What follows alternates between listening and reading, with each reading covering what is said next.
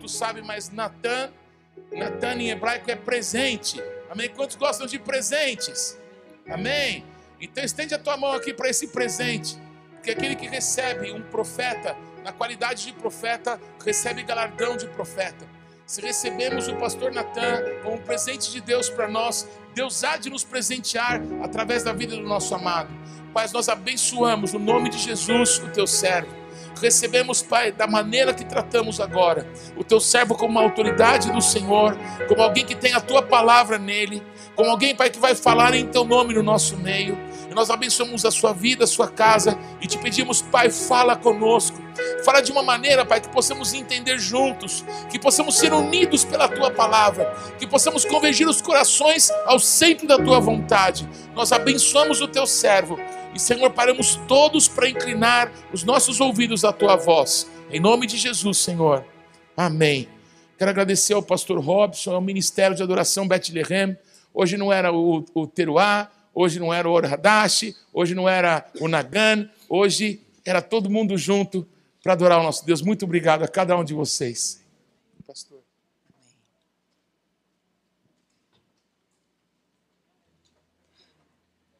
Aleluia.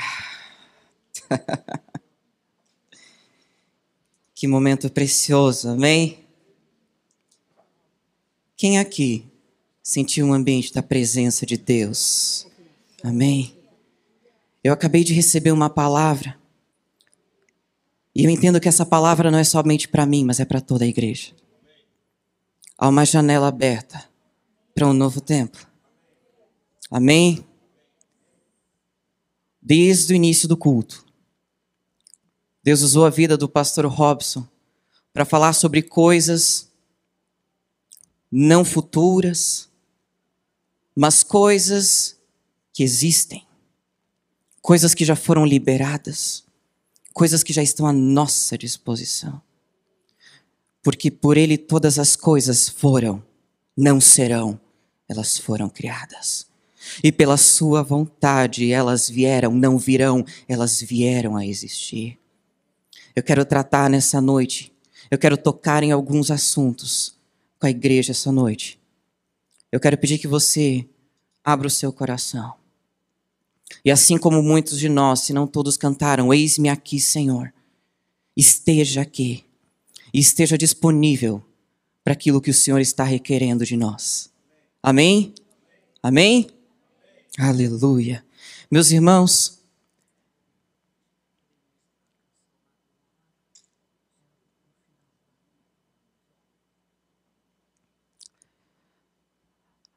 Amados, eu quero iniciar a palavra dessa noite, caminhando sobre um trecho da palavra de Deus que foi trabalhado recentemente aqui, mas sobre um viés daquilo que Deus tem falado conosco em Santa Catarina, mas que nós entendemos que é para toda a igreja de Cristo. Amém? Você que trouxe sua Bíblia, que quer acompanhar comigo, eu quero pedir que você abra sua Bíblia no Evangelho de Mateus. Mateus capítulo 16, a partir do versículo 13.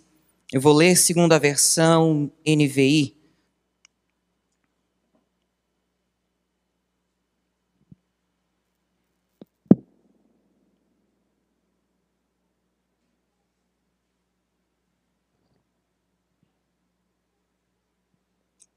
Amém, queridos? Assim está escrito a partir do versículo 13. E chegando Jesus às partes de Cesareia de Filipe, interrogou os seus discípulos, dizendo: Quem dizem os homens ser o filho do homem? E eles disseram: Uns João Batista, outros Elias, e outros Jeremias, ou um dos profetas. Disse-lhes Jesus: E vós, quem dizeis que eu sou? E Simão Pedro respondendo disse: Tu és o Cristo, o Filho do Deus vivo. E Jesus respondendo disse-lhe: Bem-aventurado és tu, Simão Barjonas, porque tu não revelou a carne e o sangue, mas meu Pai que está nos céus. Pois também eu te digo que tu és Pedro, e sobre esta pedra eu edificarei a minha igreja e as portas do inferno não prevalecerão contra ela. Amém? Amados, eu digo que esse é um dos trechos que mais me toca na palavra de Deus. E quem sabe daquela época até os dias de hoje, nós não tenhamos tido um momento na história onde teve uma pergunta tão importante e uma resposta tão certeira. Algo que nos toca e nos move até os dias de hoje, a revelação de quem Jesus é. Mas mais do que isso, esse trecho da palavra de Deus, ele sempre me trouxe muita curiosidade. Porque Jesus, ele trouxe a nós a conclusão de Pedro de que ele era o Cristo. Mas não sei se você já se perguntou, Jesus não poderia então ter somente chamado os seus discípulos e perguntado: quem vocês acham que eu sou? Qual é a razão desse método? Qual é a razão desse diálogo? O que, que Jesus quer falar? Porque Jesus, primeiramente, perguntou aos seus discípulos: quem os homens? Quem os externos? Quem são as pessoas, aquelas que não sentam à mesa comigo, que não convivem comigo todos os dias? Quem elas dizem quem eu sou? E a resposta deles foi tentar adivinhar quem Jesus era. E eu me questionei, Senhor, mas por que isso? Porque não seria mais prático ser relatado no Evangelho de Mateus somente a resposta que é o mais comentado e o mais conclusivo de tudo, que Jesus é o Cristo, o Filho do Deus vivo. Mas conforme eu ia meditando nessa palavra, o Espírito ia me falando. Jesus ele começou a nos mostrar a importância do relacionamento, a importância do discipulado, a importância de caminhar juntos. Porque quando nós olhamos a resposta dos homens, a resposta do público, a resposta daqueles que tinham contato com Jesus, mas era um contato distante, nós percebemos que eles tinham uma visão superficial de quem poderia ser Jesus. Mas quando Jesus chamou os seus discípulos, chamou os seus amigos, chamou aqueles que estavam com ele dia após dia e questionou nós percebemos que aqueles que estavam perto de Jesus tinham uma visão mais clara e mais objetiva de quem ele era. O que eu quero iniciar falando aqui essa noite à igreja é de que por trás do relacionamento sempre existirá alinhamento. O relacionamento traz alinhamento. Deus te trouxe até aqui Deus te trouxe até a casa de Deus. Deus te inseriu naquilo que nós chamamos de corpo de Cristo. Para a finalidade de que nós possamos servir, dispor os nossos dons e permitir o crescimento mútuo para o elevado corpo de Cristo. E o relacionamento, ele traz a nós alinhamento. O relacionamento gera em nós uma visão una. O relacionamento destrói disparidades. Aqueles que estavam caminhando com Jesus, eles tinham uma visão muito clara de quem Jesus era. E muito mais, depois que Pedro trouxe então aquilo que nós já ouvimos, né, recentemente, Sobre esta revelação que Pedro teve, que então a igreja seria edificada então sobre esta revelação. Mas após a revelação, Deus ele fala algo muito sério através da pessoa de Jesus para mim e para você. Ele fala que quando nós entendermos a igreja de Cristo, o corpo de Cristo, nós viveremos algo muito maior porque as portas do inferno não prevalecerão. As portas do inferno não prevalecerão. Queridos, quando eu li esse trecho deste versículo, eu fui até o original para tentar entender: será que é portas mesmo? Porque é importante compreendermos o sentido real ou o mais aproximado do que estava sendo declarado. E eu fui ao original e o Evangelho de Mateus, acredito que a maioria saiba, ele foi escrito em grego. E eu fui lá tentar descobrir o que significa portas. E eu fui lá, grego, léxico. Hum, a palavra é pilu. Pasmem, o que significa pilu? Portas. Portões. Portas. Ou seja, o que Jesus estava dizendo é realmente o que ele queria dizer: que as portas do inferno não poderiam prevalecer contra a igreja. E a partir daí, queridos, existe um posicionamento que Cristo espera da sua noiva, que Cristo espera de nós. Há muito tempo atrás, logo após a minha conversão, eu lembro que eu tive acesso, vi uma pintura e que ela falou muito comigo no momento, mas não foi tão pleno, plena compreensão do que aquela imagem queria dizer. Eu vi uma pintura de uma noiva retratando a noiva de Cristo. E ela era linda, muito bela, vestida com suas vestes de noiva. Mas em suas mãos havia uma espada e um escudo. E eu olhei para aquilo e falei: Jesus, o que, que significa? A época para mim ficou um pouco nebuloso, mas hoje eu entendo com clareza porque quando nós olhamos para aquilo que Jesus diz sobre as portas do inferno, Ele está querendo dizer que nós, como igreja, precisamos tomar lugar. Precisamos estabelecer o trono de Deus. Precisamos conquistar. Mas infelizmente parece que as lutas fizeram com que nós insistentemente tentemos viver o contrário. Então muitas das vezes nós nos fechamos dentro da nossa fortaleza cristã. Nós nos escondemos atrás dos nossos muros.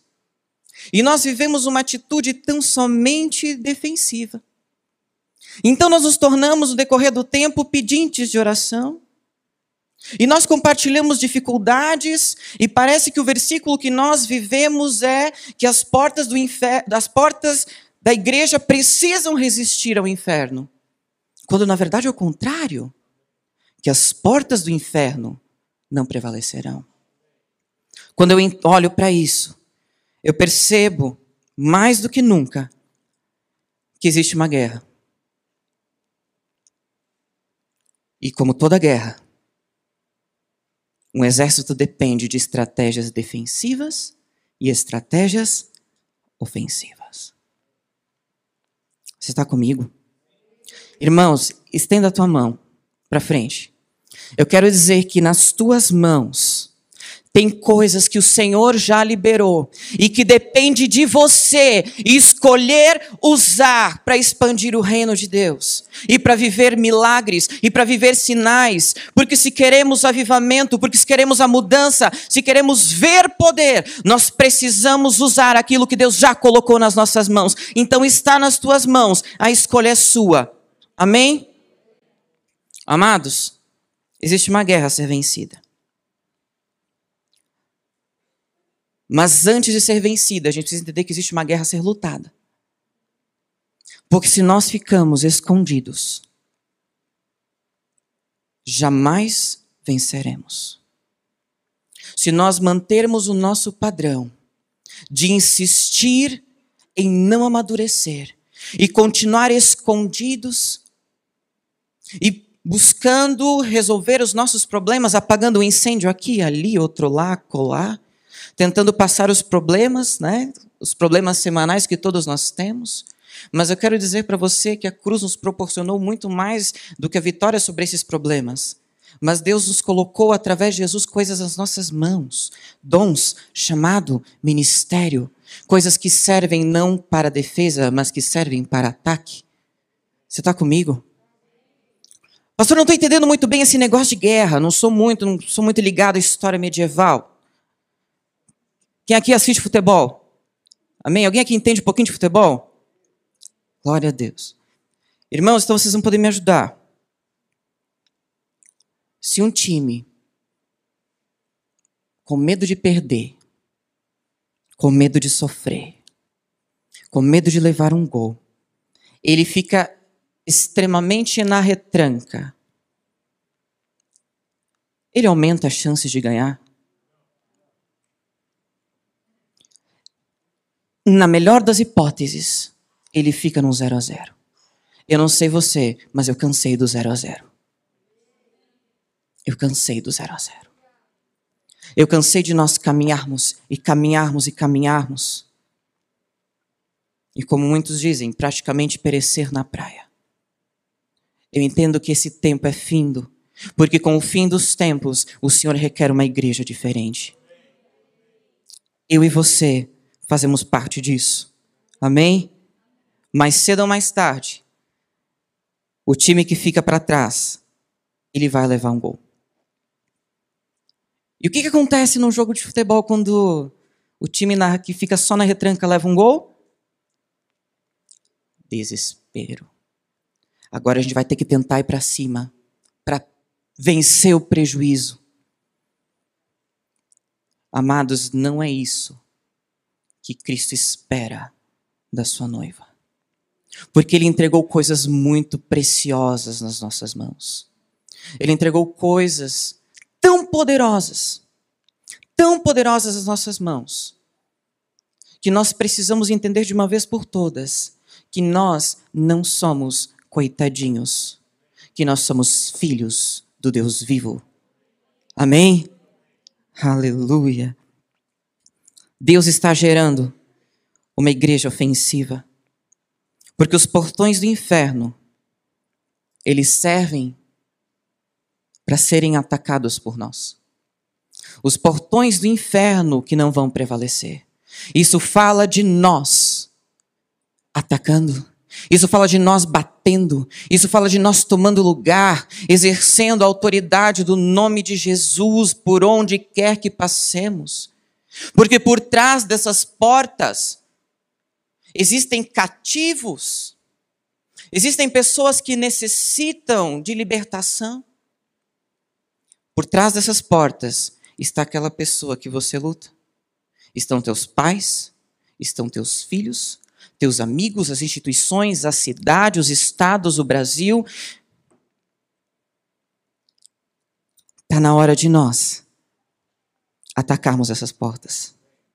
Está na hora de nós vermos com os nossos olhos os cativos saindo livres por essas portas porque essas portas, eu quero contar uma coisa para você se você não sabe, elas são tão frágeis que Apocalipse conta que o meu rei ele já desceu, ele já tomou as chaves da, das portas da morte do inferno. Está na hora de a gente derrubar, nem chave tem.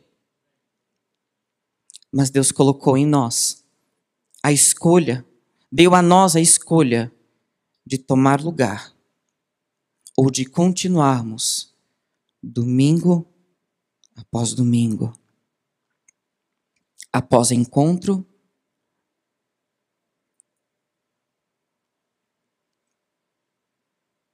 quem sabe numa vivendo momentos assim que são tão gostosos, mas que na segunda-feira parece que não ecoam mais dentro de nós.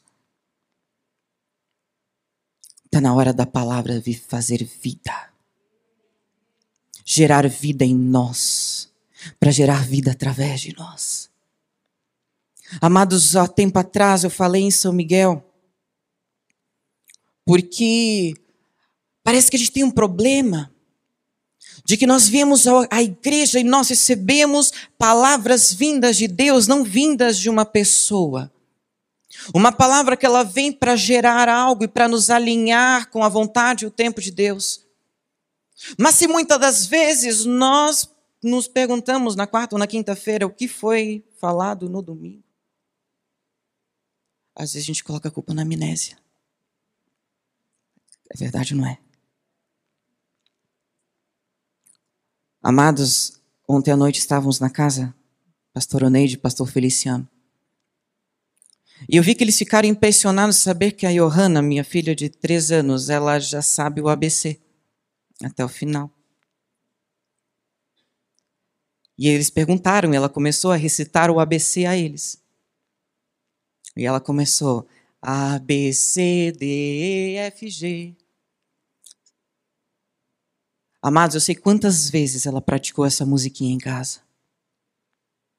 Ela ouviu, ela entendeu ser importante, ela praticou e aquilo passou a fazer parte dela. O teu desafio amanhã é pegar aquilo que Deus está falando com você hoje e colocar em prática, porque você não vai esquecer disso depois. Porque isso vai fazer parte de você. Amém? Aleluia.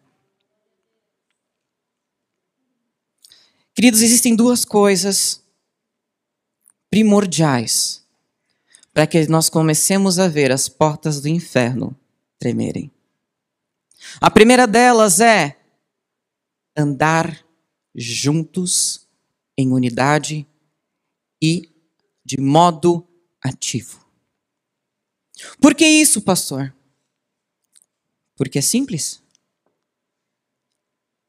Em uma guerra, um exército precisa caminhar sob o mesmo estandarte, numa mesma direção, sob uma mesma estratégia, sob o mesmo comando. Caso contrário, o som vai ser incerto e cada um vai tentar fazer algo conforme aquilo que pensa, quando na verdade nós precisamos caminhar juntos. Então, o nosso desafio hoje não sei se você percebe que não é somente dentro do corpo de Cristo, mas o mundo inteiro ele está em conflito. E a cada dia que passa, os posicionamentos individuais eles estão mais fortes, incisivos. Parece que é mais difícil conseguir uma conciliação. Mas o nosso papel é vencer esse obstáculo e fazer com que aquilo que eram disparidades em nosso meio deixem, fiquem ao passado e nós possamos falar uma língua, a língua dos céus. Porque não importa, amados, quando eu entrei aqui nesta igreja pela primeira vez, depois de passar por outras igrejas e cursos e seminários e outras coisas mais, eu falei ao meu coração: agora é hora de calar. Agora é hora de guardar. Porque eu preciso entender aonde eu vou passar a caminhar. Eu preciso entender que eu vou me colocar debaixo de uma paternidade. E eu preciso entender que, quem sabe, algumas das coisas que eu acredite ou que eu imagino estejam incorretas ou, quem sabe, desalinhadas com aquilo que Deus espera da igreja Bethlehem. Quem aqui está na igreja Bethlehem? Você precisa grudar neste lugar e fazer valer aquele folhetinho que eu já li inúmeras vezes sobre a missão, visão e valores que nós temos. E ali nós vamos trabalhar, e ali nós vamos fazer acontecer. E ali nós vamos, como Jesus nos ensinou ali no capítulo 16, de que o andar junto, do ser discipulado, vai fazer com que a gente comece a falar uma língua porque dois juntos eles vão longe. Mas a Bíblia também fala que se nós não tivermos compatibilidade, se pensarmos diferentes, de modo que seja impossível a convivência, nós não vamos avançar. Para avançar, precisa haver unidade. Você está disposto a pagar o preço da unidade? Amém? Senhor Jesus, você está disposto a pagar o preço da unidade? Porque eu quero te falar que não existe corpo de Cristo sem unidade. O corpo de Cristo não está fragmentado. O corpo de Cristo ele não é politizável. Ele não é corruptível. Ele não está baseado nos achismos que possamos ter. Ele está baseado na palavra da verdade. Você está comigo? Precisa ter um alinhamento. Precisa ter um alinhamento para que nós possamos fazer a diferença. Amém, pastor? Ok, compreendi. Vencemos essa etapa. E o que, que nós precisamos para guerrear? Armamento. Vocês estão comigo? Alguém aqui iria para uma guerra sem qualquer tipo de armamento? Não? Eu também não eu prepararia a minha espada, eu prepararia a minha melhor arma, eu colocaria a minha armadura mais uma vez. Eu olharia se a minha armadura ela está bem colocada? Se a minha coraça está bem colocada, o meu cinturão está no lugar? Se de fato o meu escudo ele é um escudo da fé? E com as armas do Senhor fazer proezas. Mas a palavra também nos conta que as nossas armas, as armas da nossa luta, da nossa milícia, elas não são. Elas não são. Mas poderosas em Deus. Amados, por ofício, pelo trabalho que eu desempenho hoje, eu acabo estudando muito língua portuguesa. E quando eu vejo este versículo falando que as armas da nossa luta, elas não são carnais, mas o mas, o porém, o contudo, o todavia, eles são o que chamam na língua portuguesa de conjunções adversativas. O que, que é isso, pastor? É uma palavra que liga ou orações ou palavras de sentido oposto. Para mim, o oposto de carnal é. Mas aqui foi um pouco mais longe. Ele quis dizer que as armas carnais, elas não têm qualquer poder.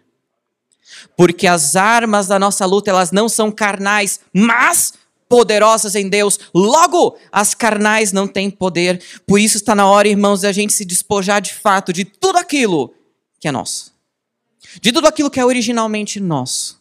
De todos os nossos entendimentos tão bem firmados e estudados, mas que na verdade não estão gerando frutos. Quer saber se aquilo que nós estamos seguindo está de acordo? O que é de Deus frutifica o que é de Deus frutifica. Amém?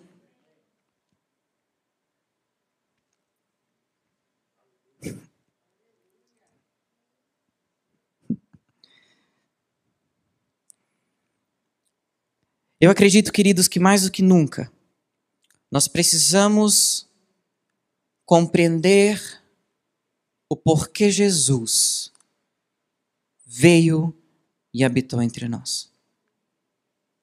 Porque naturalmente, quando nós falamos sobre Jesus ou quando nós falamos sobre a cruz,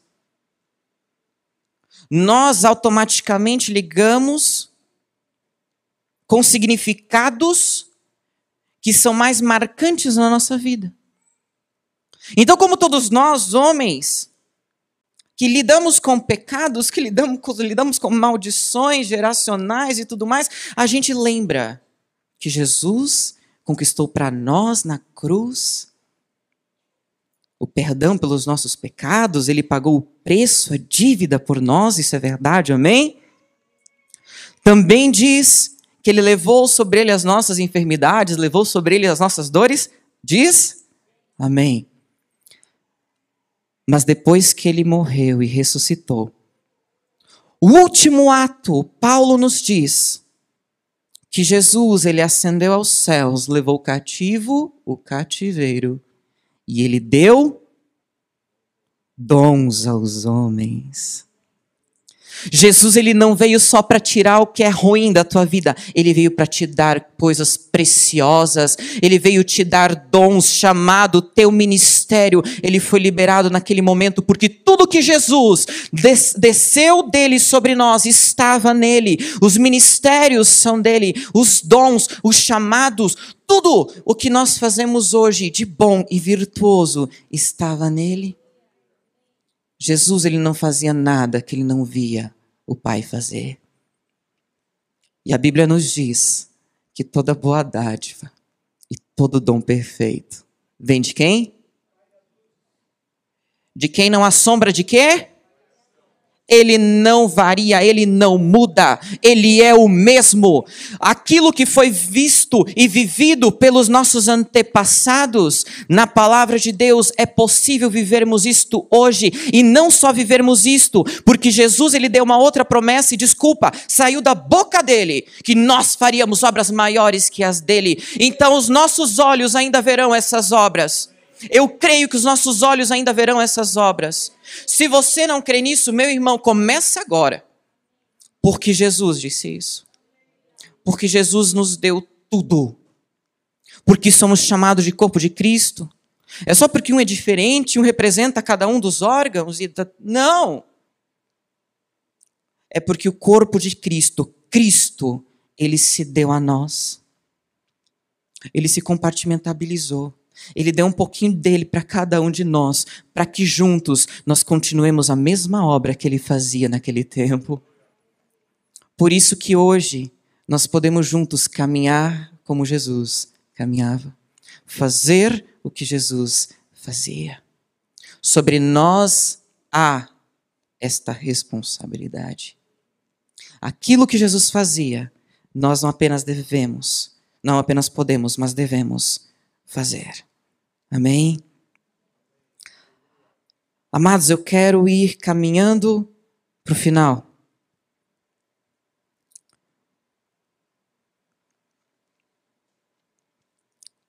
Mas existe algo que nós precisamos ajustar. Você está disponível para ajustar algo hoje? Amados, às vezes uma viradinha, uma inclinada, ela faz toda a diferença. Nós precisamos ajustar uma coisa. Nós precisamos entender que existem coisas em Deus que elas não precisam ser geradas porque elas já estão prontas.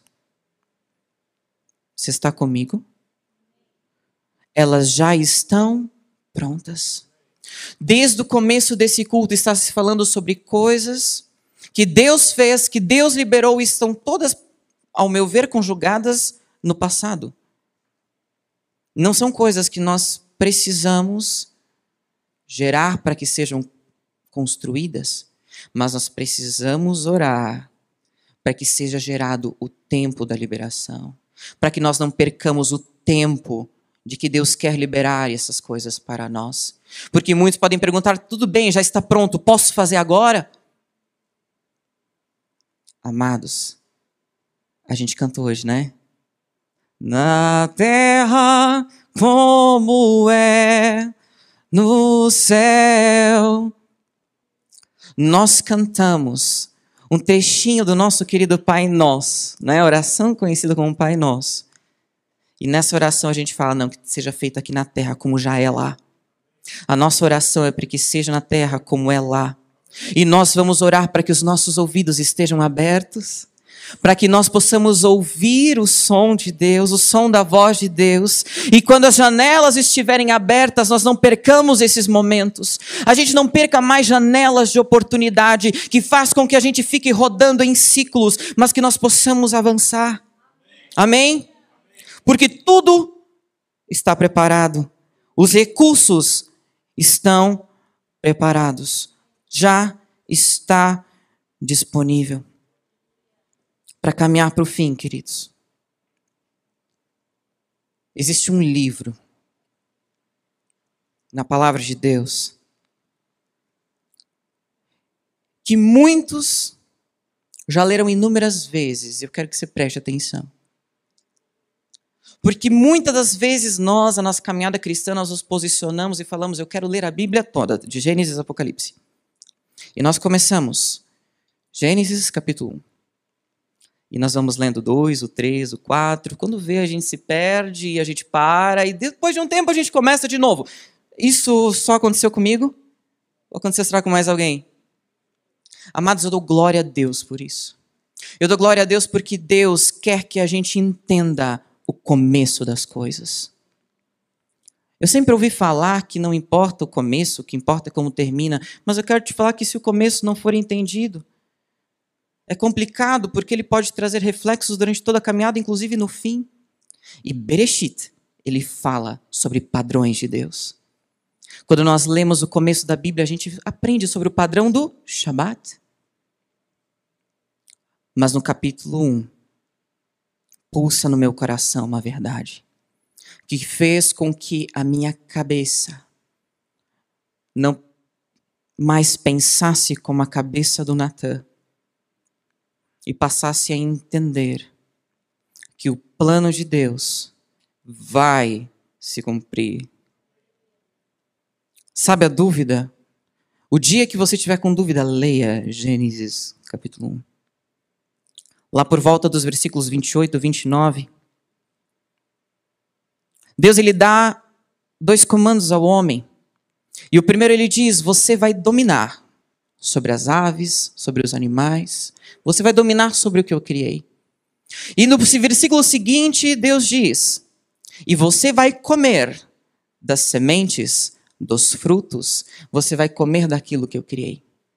Deus, ao mesmo tempo que ele trouxe o propósito, ele falou como que se sustentaria também. Mas não só isso. Não sei se você já percebeu. Mas que tudo aquilo que o homem precisava para sobreviver,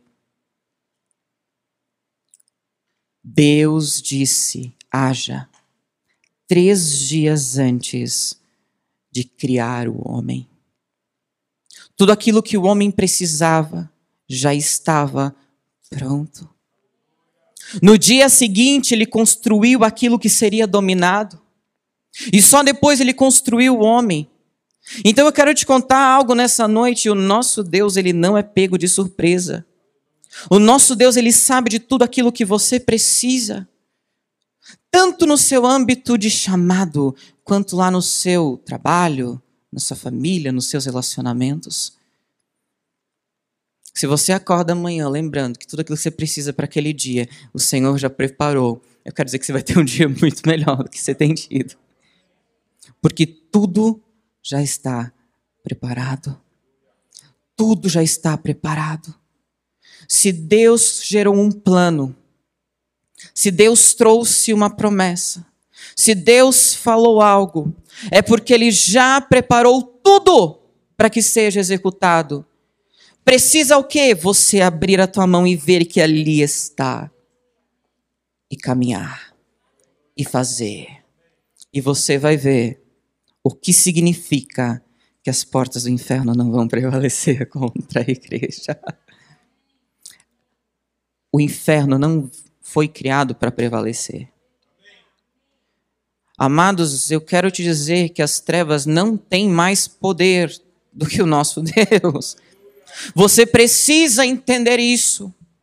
Porque quando você se apropria disso, o medo vai, a dúvida passa, e você começa a dar passos firmes, porque você sabe quem te chamou, e você sabe que tudo aquilo que ele trouxe para que seja feito, todos os artifícios, todos os insumos que você precisar, a força de trabalho, ele já preparou. Existe uma canção que eu acredito que o nosso ministério de louvor vai estar tocando nessa noite. E que já foi tocado alguns dias atrás. E ela fala muito ao meu coração porque quando nós viemos para cá, quando você veio para cá, e você passou a fazer parte deste fragmento do corpo de Cristo, da igreja Bethlehem, um local com uma identidade muito clara e com objetivos tão grandes. Deus te inseriu em uma casa onde tudo está preparado. E quem sabe está na hora de o nosso coração entender isso. Está na hora de nós entendermos isso. E nós queimarmos por esse propósito. Meu querido, se antes você tinha dúvida, se antes você tinha receio, se você não sabia como se daria, se você ainda está procurando o teu chamado, eu quero te convidar essa noite Provérbios 3, confia no Senhor. Confia no Senhor. Os dias difíceis eles vêm, mas as portas do inferno não prevalecerão. Eu vou falar isso quantas vezes for necessário para que nessa semana tu não esqueça de quando o inimigo vier com as suas notícias, você poder se levantar e dizer: as portas do inferno não prevalecerão, porque eu sirvo ao Senhor dos exércitos e nas minhas mãos está uma espada e nós pegamos como igreja os nossos arrietes e vamos para cima dessas portas. Estão comigo? Quero te convidar a ficar de pé. Quem entendeu e quem quer viver algo novo, a partir de hoje eu quero te convidar a ficar de pé.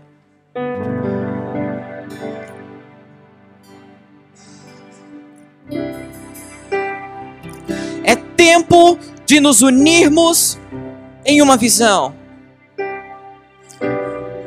É tempo do os ministros se levantarem para impartir aquilo que o Senhor já depositou. É tempo de você dizer: Eu quero arregaçar as minhas mangas e eu vou contribuir para a expansão do reino de Deus, porque não há mais nada que me impeça, não há mais nada, tudo foi preparado pela cruz, os dons já foram liberados. Que em nome de Jesus, possamos ser ativados como não em outro momento fomos. E aproveitemos essa oportunidade não como um apelo qualquer, mas como um chamado do Senhor para um novo tempo. Essa cidade precisa do corpo de Cristo. A tua família precisa do corpo de Cristo. Os teus amigos precisam Tu acha que já não está pronto. Tu acha que o Senhor falhou. O Senhor não falha, não há sombra de variação. Não há. Deus, Ele é o mesmo. Desde Gênesis até o final, Ele é o mesmo. Ele não muda.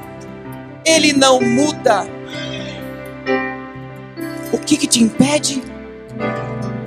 Que, que te impede hoje de ser curado? O que, que te impede hoje de andar, de se mover? O que, que te impede hoje?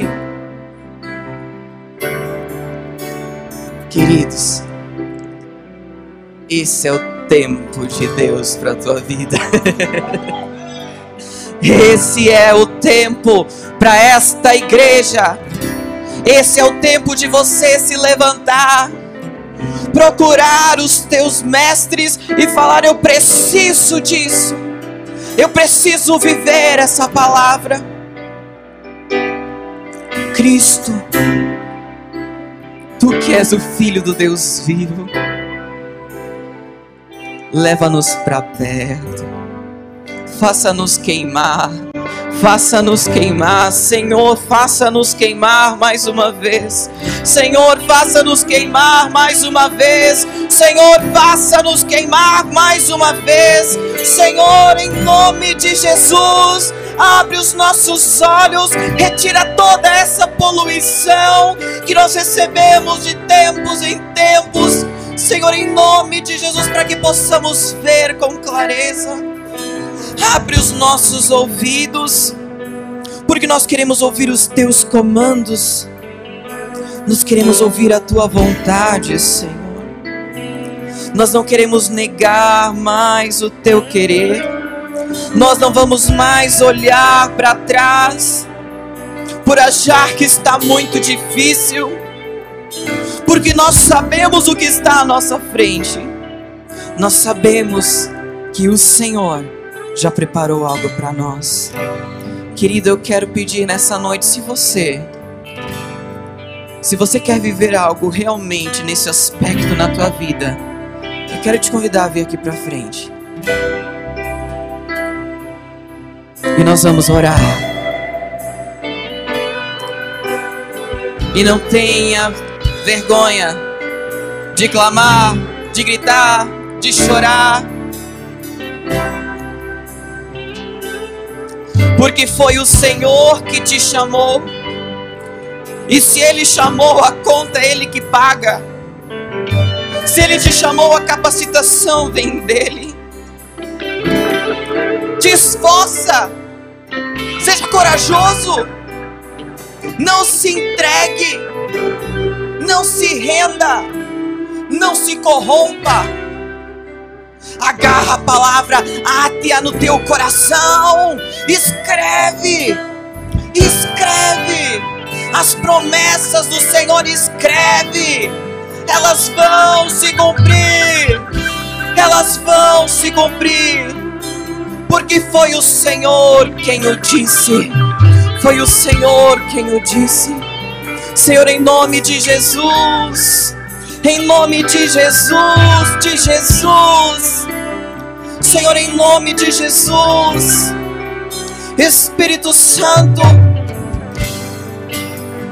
Espírito Santo. Nós almejamos viver os planos do Deus Altíssimo.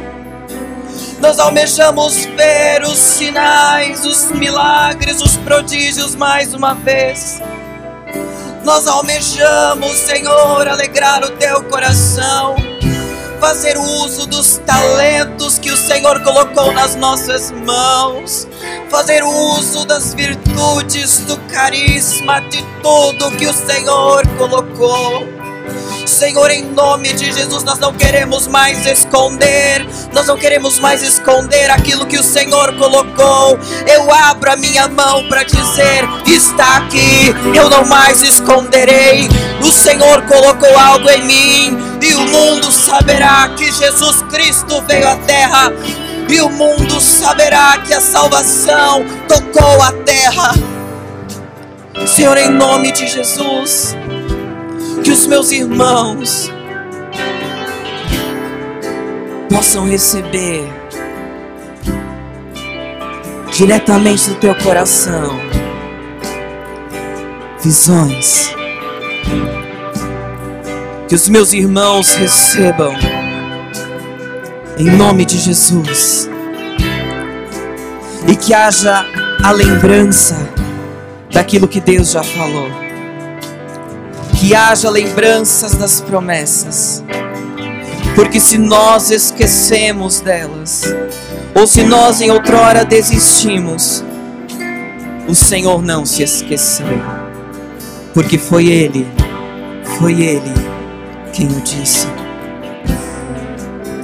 Ministros dos cinco ministérios, vocês que foram ativados para pastorear, pastoreiem profetas profetizem, evangelistas falem do evangelho, mestres ensinem, apóstolos preparem e enviem.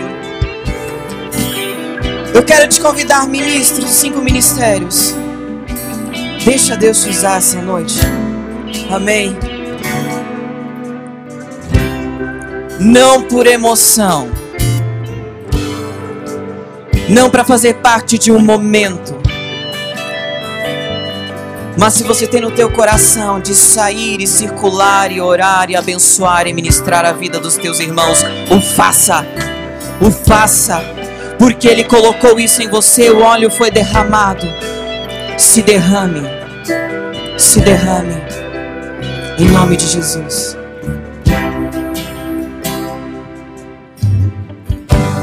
Tudo está preparado a casa e o meu coração também.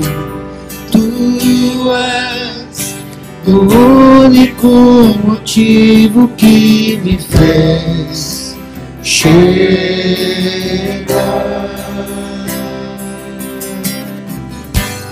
Os filhos já estão chegando aqui.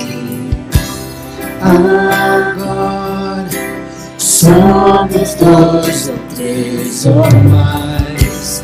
Encontro meu coração disposto a queimar por ti. Todos os versos e canções que eu consegui cantar Todas as vezes quebrantado, só quero te falar teu é o reino e a glória para sempre.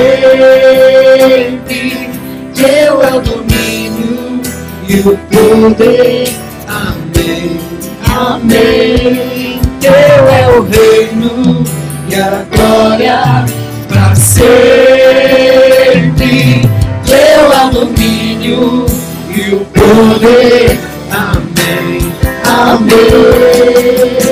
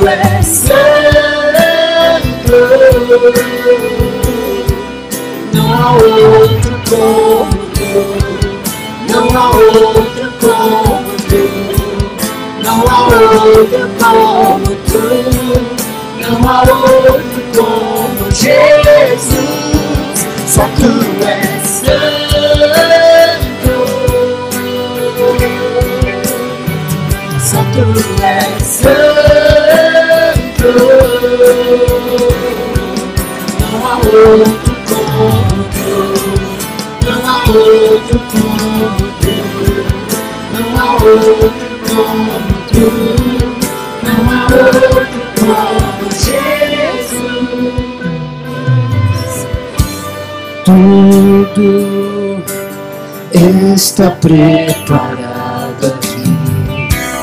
A casa e meu coração também. Tu és o único motivo que me fez chegar.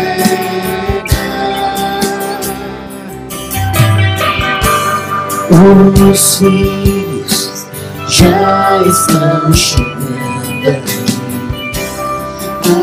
Agora somos dois ou três ou mais. Encontre meu coração disposto a queimar por ti. Todos os versos e canções eu vezes que eu cantar, só quero te falar. Teu é o vinho e agora